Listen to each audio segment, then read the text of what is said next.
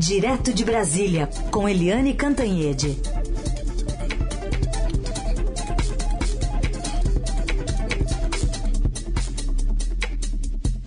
Oi, Eliane, bom dia. Bom dia, Raíssen, Carolina, ouvintes e também aqui o nosso convidado de hoje. É isso. Nosso convidado, economista Afonso Cesso Pastore, que já está aqui conosco. Bom dia para o senhor. Bom dia para vocês todos, é um prazer estar. Bom, queria começar perguntando para o senhor, né, justamente por conta dessa semana, o ex-juiz Sérgio Moro, recém-filiado ao Podemos, eh, acabou admitindo que tem o senhor como conselheiro na área econômica, indicando essa diretriz também que deve adotar na sua candidatura como parte de um esforço para atrair outras forças do centro político. E a avaliação é de que Moro fez bem em ter o senhor por perto, né? Marcou um gol por conta das credenciais que o senhor também leva. Queria entender por que, que o senhor aceitou esse convite e também se o senhor já tinha sido procurado por outros nomes que estão ensaiando uma disputa também em 2022. Eu, olha aqui, em primeiro lugar, eu, como muitas pessoas, estão envolvidas na tentativa de construir uma terceira força. Evidentemente, eu não estou operando no campo político, a minha contribuição é no campo da economia, no campo de como reconquistar o desenvolvimento econômico, melhorar a distribuição de renda, ter estabilidade econômica, previsibilidade, tudo isso. Eu conheço o ministro Moro há alguns anos, uh, quando a minha esposa trabalhou uh, em elaborar um livro sobre a comparação entre Manipulite e Lava Jato, e de lá para cá nós trocamos ideias sobre assuntos que não eram assuntos ligados ao trabalho dele uh, diretamente. Eu, eu, enfim, eu não, não, sou juiz, eu não, não sou um advogado, mas trocando ideias sobre problemas gerais de economia do mundo, do Brasil e etc. Uh, isso ficou esquecido no tempo. Quando ele uh, resolveu assumir essa postura de tentar trabalhar para construir a terceira via, me procurou, nós discutimos longamente o que eu acho e o que ele acha sobre o que é necessário fazer no país para reconstruir exatamente o caminho do desenvolvimento com equidade na distribuição de renda. Aí é natural, quer dizer, ele pediu minha ajuda eh, para, enfim, eh, tentar colocar essas coisas eh, mais a claro, mais claras, e eu, enfim, passei a colaborar com ele. Essa é uma, uma explicação muito simples sobre como essas coisas se desenvolveram. Bom, a gente olhando de fora e sem ser especialista como o senhor, percebe que tem muita coisa para fazer na, na economia. Talvez um conserto com S e outro conserto com C também. É, se o senhor tivesse que escolher prioridades aí, o que, que o senhor indicaria? Eu, eu, eu, vou lhe dizer o seguinte: o país tem muitos problemas, não tem um só. Uh, você tem que ter uma condição necessária para poder fazer o resto. A condição necessária é reconstrução de um arcabouço fiscal responsável, uh, que, no fundo, você tem obediência à restrição orçamentária, e mais do que isso, você determine os recursos que você vai usar e escolha isso por critérios de eficiência econômica, por critérios de maior taxa de retorno social. Não é a taxa de retorno privada que, no fundo, satisfaz empresários, é aquela taxa que, no fundo, olha para o bem-estar da sociedade como um todo. Uh, tem limites de gastos, você tem que, no fundo, estabelecer quais são os gastos que são mais importantes em saúde, em educação, o que, que você vai usar para, no fundo, uh, tentar buscar a eliminação da pobreza absoluta no Brasil, que tipos de investimento o governo pode fazer e depois tratar de como obter os recursos para isso com reforma tributária, que tire as distorções que impedem o desenvolvimento econômico, que abram a economia e que permitam, no fundo, uma retomada gradativa do processo de crescimento econômico. É uma agenda muito grande, é uma agenda pesada, ela envolve um esforço muito grande, talvez não seja de um só governo, são de vários governos, mas é, é uma agenda, vou dizer, ambiciosa, porém ela tem que ser discutida e ela tem que ser trazida para o debate no momento em que você começa a se preparar para uma campanha eleitoral em 2022. É, doutor Pastore, primeiro, obrigada, bem-vindo é, por estar aqui com a gente na Rádio Dourado nessa manhã. É, os problemas brasileiros não são só da economia, né? A gente vê um desmanche é, no país. um desmanche na, no ambiente, na educação, na cultura, é, e vai por aí afora, é, na saúde, né? Mas é, eu gostaria de saber do senhor é, se é possível fazer isso tudo que o senhor quer fazer na economia com esse super, hiper ministério que o Paulo Guedes criou. Porque o Paulo Guedes, é, com aquela história de posto Ipiranga, de superministro, ele juntou a, a macroeconomia com o planejamento, com o trabalho e foi por aí afora. Ah, o senhor não acha que a primeira providência é rearranjar o, o Ministério da Economia administrativamente?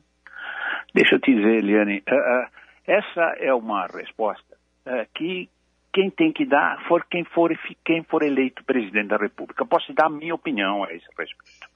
De forma que eu não estou falando em nome do, do, do, Moro, em nome de alguém da terceira via que ganhe a eleição.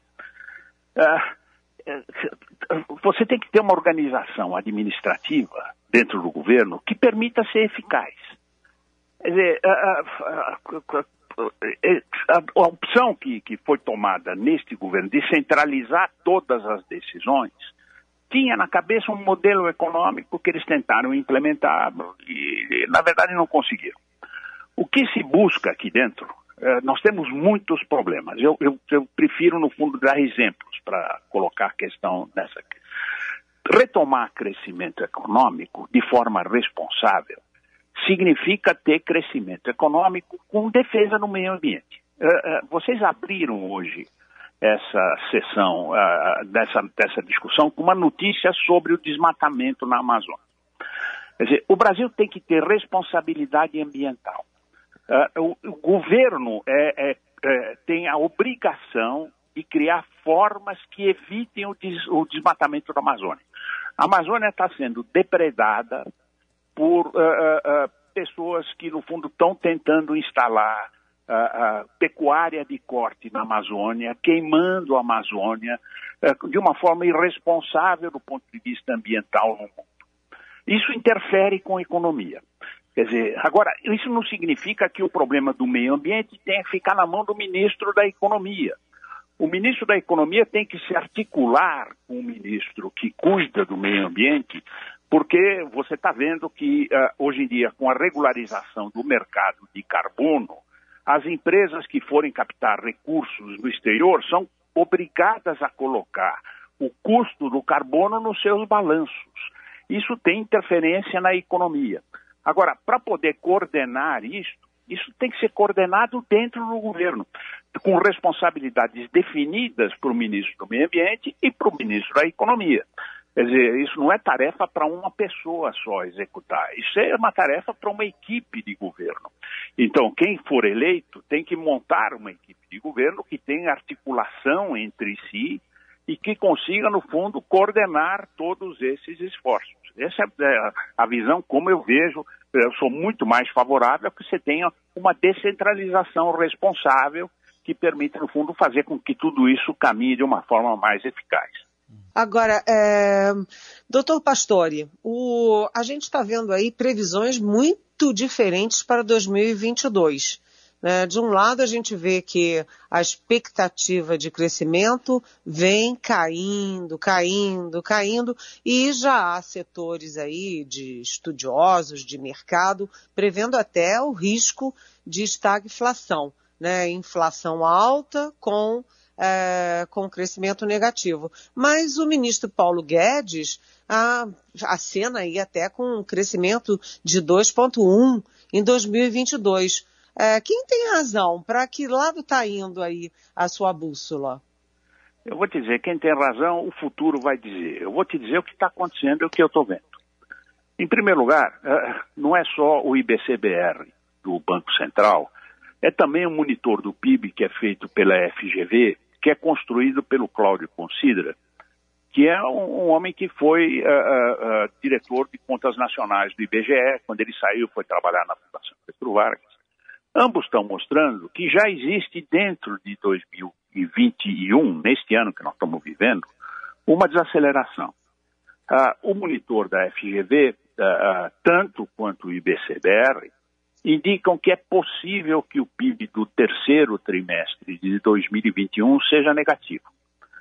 Quer dizer, isso uh, significa que o crescimento de 2021, que foi em V, tudo direitinho, como o governo dizia que ia ser, vai ser um V um pouquinho mais curto do que antes, nós vamos crescer menos do que os 5%, que era o consenso de mercado. Há, já há sinais uh, de, uma de uma continuidade de desaceleração.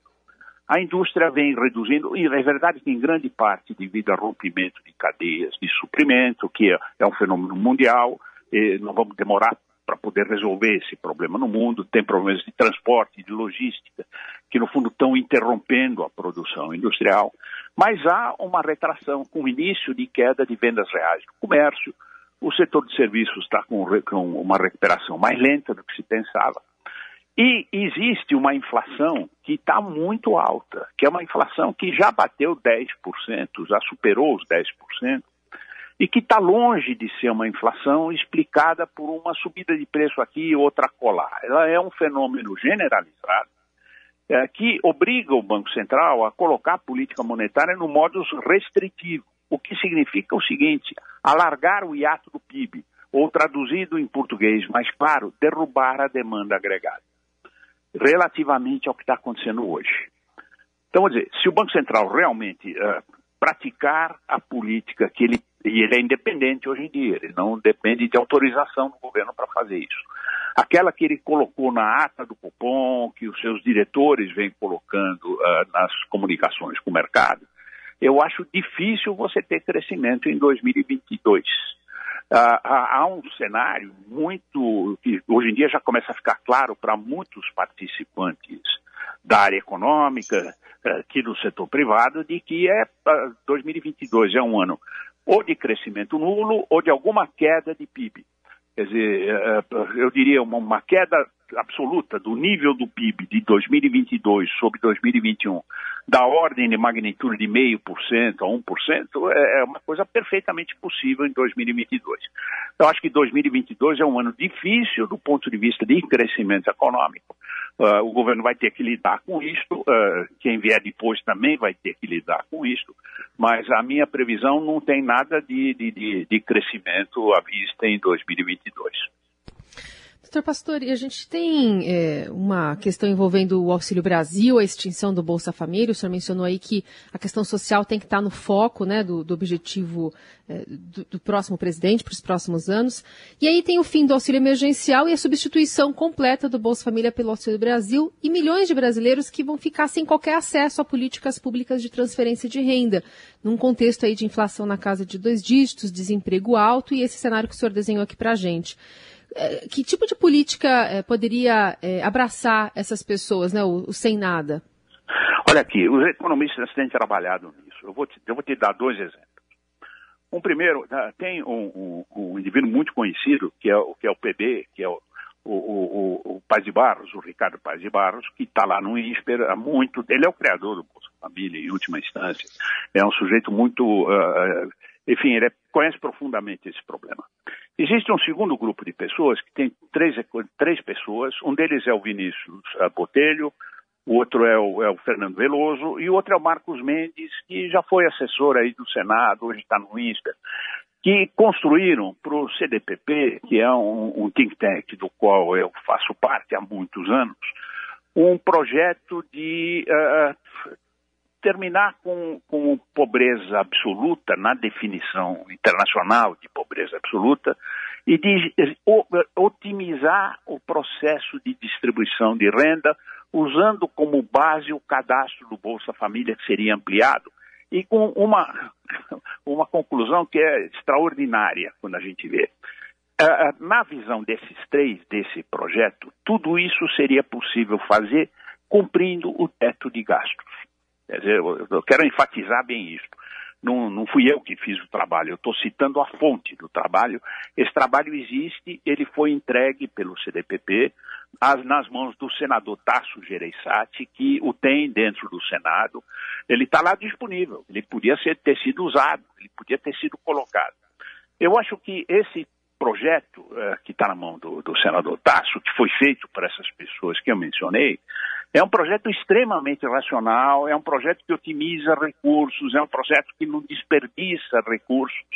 Quer dizer, eu estou dando esse exemplo não para elogiar alguém ou, ou criticar alguém. Eu estou dando esse exemplo para mostrar o seguinte: ter, combater pobreza absoluta e cuidar de pessoas que são desassistidas e que precisam ter oportunidades, isso não custa caro para o país. E isto tem um retorno social extraordinariamente elevado. Você está salvando uma geração de crianças pobres que, no fundo, vão ter uma chance de emergir na vida, e você está dando uma vida melhor enquanto ela existir para as pessoas que estão nessa situação de pobreza. É, é, é, o país tem muita injustiça distributiva. É, o, o custo que isso tem do ponto de vista fiscal é muito pequeno relativamente a várias uh, coisas que poderiam, no fundo, ser otimizadas dentro do governo, uh, com redução de custo e etc. Eu não vejo grande problema na área social. O governo tem que ter a determinação de colocar isso como uma das prioridades de governo. Mas, do ponto de vista fiscal, isso deixa, isso está longe de ser um problema de, de grande magnitude. É, é, o assunto não é esse, mas eu só vou fazer um paralelo. Essa semana a gente ouviu o presidente da República dizer que o Enem vai ter a cara do governo. É, eu queria saber, na avaliação do senhor, qual é a cara do governo na economia, especialmente, e qual deveria ser essa cara de um governo na economia? A cara do governo na economia é essa que eu descrevi. O governo tem que ter um programa no qual ele tem a, a responsabilidade fiscal como condição necessária. O governo não pode chegar e dizer o seguinte: o meu único objetivo no Brasil é fazer a consolidação fiscal. Esse é um objetivo muito importante. Agora, a consolidação fiscal é, é, é, é a, condição necessária para você poder recriar um ambiente no qual crescem investimentos. O país não vai crescer sem investimentos. O Brasil não vai crescer sem investimento em capital humano o país não vai crescer sem reformas que aumentem a produtividade dos fatores de produção. Dizer, é, isso requer uma coordenação entre. Eu preciso de uma reforma tributária que mexa no imposto sobre o, o, os bens e serviços, está parado na Câmara. Existe, tem uma proposta feita pelo Bernard Api, encampada pelo Baleia Rossi, ela está lá parada. Existe uma reforma de imposto de renda. Bom, ela mexe com 500 grupos de pressão que não querem que você taxe mais dividendo, que não querem que você uh, taxe a pejotização que existe na economia para poder aliviar a tributação uh, sobre o lucro das empresas e atrair capital. Quer dizer, o governo vai ter que lidar com esses grupos de pressão convencer o Congresso a, em vez de olhar para a pressão dos grupos, olhar para o bem-estar da sociedade. Isso este governo não tem feito. O que a gente espera é que um governo da terceira via, qualquer que ele seja, atue nessa direção. Eu vou te dizer, não acho que é fácil. Uh, grupos de pressão, dentro de um sistema democrático, têm todo o direito de exercer a pressão. Agora, quando alguém é eleito em nome de um programa, esse programa tem que ser o que prevalece na orientação do governo. Não o toma lá da cá para ver de que jeito você se mantém dentro do governo com algum apoio. Quer dizer, essa é uma visão crítica a respeito de como esse governo tem se conduzido e como eu acho que um governo deveria se conduzir mais adiante.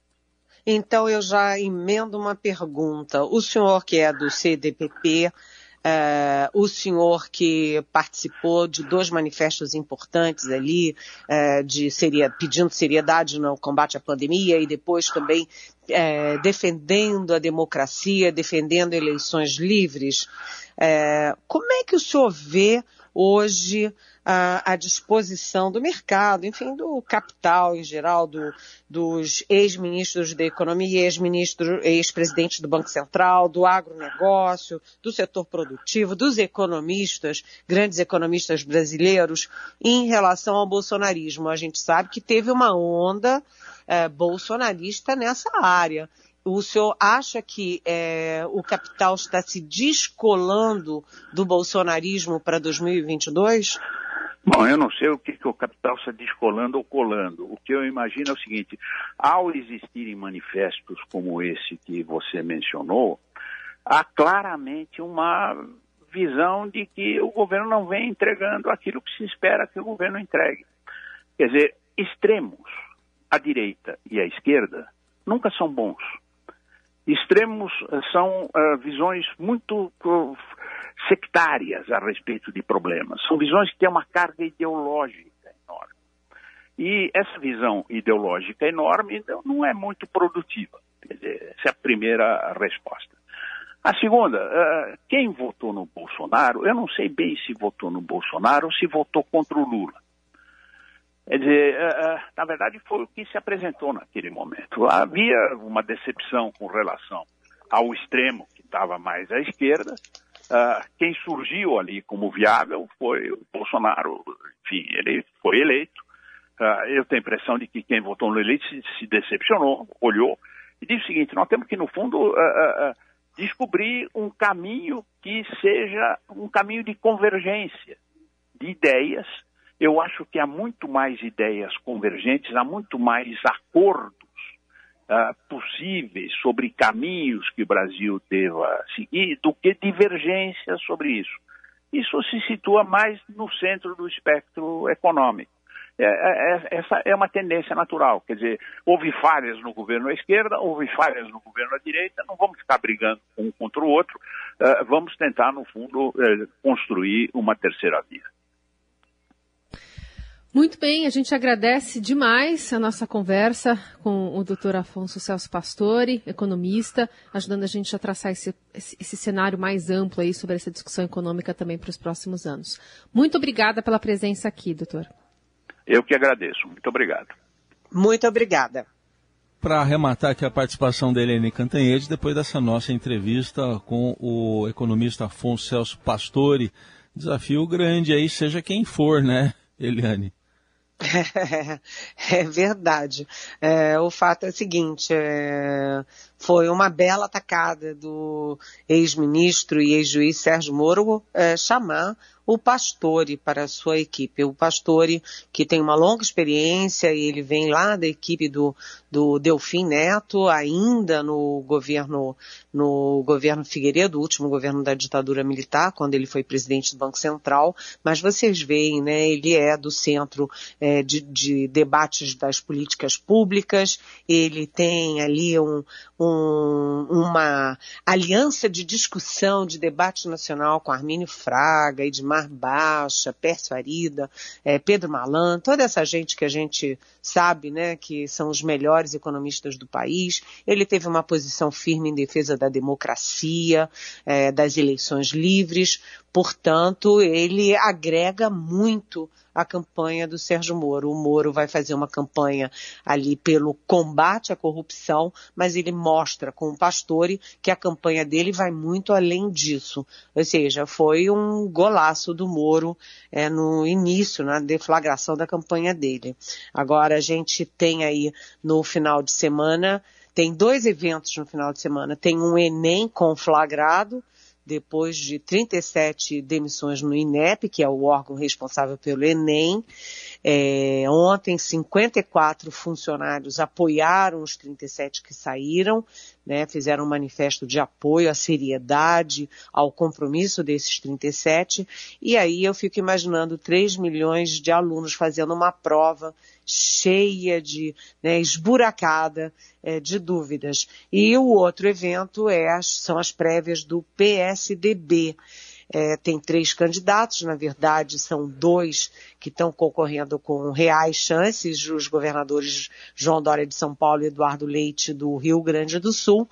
E a coisa no final está pegando fogo, né, com grandes ali embates. O Leite se considera, inclusive numa entrevista exclusiva para mim, ele se disse que o, as pessoas, os eleitores estão querendo algo novo, inusitado, né, ele tem 36 anos, já o Dória diz que não, que com o país é, destroçado em tantas áreas, o eleitor quer experiência né, que é quem tem o que mostrar.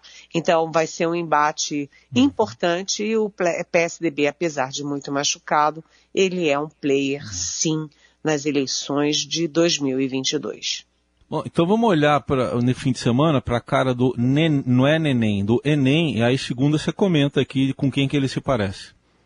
É verdade. Vamos é, ver com que ele parece. Vamos Espero ver. que não se pareça com o desmatamento brasileiro, hum. porque ontem essa notícia foi uma bomba, né? Foi. O governo Bolsonaro é, escondeu os dados, sonegou informações. Aliás, foram os funcionários do INPE que alertaram, olha, estão sonegando informação. E talvez por isso o Bolsonaro não tenha querido ir à COP26 para não levar pedrada, como disse o vice Hamilton Mourão, porque ele já sabia é, que o, o INPE tinha detectado que entre agosto de 2020 e julho de 2021 foram desmatados 13.235 quilômetros quadrados, que é um volume quase 22% maior do que o período anterior de dois meses, né? Isso é um transforma o Brasil num grande vilão em vez de uma grande liderança numa área tão central para o futuro do planeta, que é o ambiente. Eliane, obrigada por essa semana. Segunda-feira voltamos a nos falar. Até segunda, beijão. Valeu.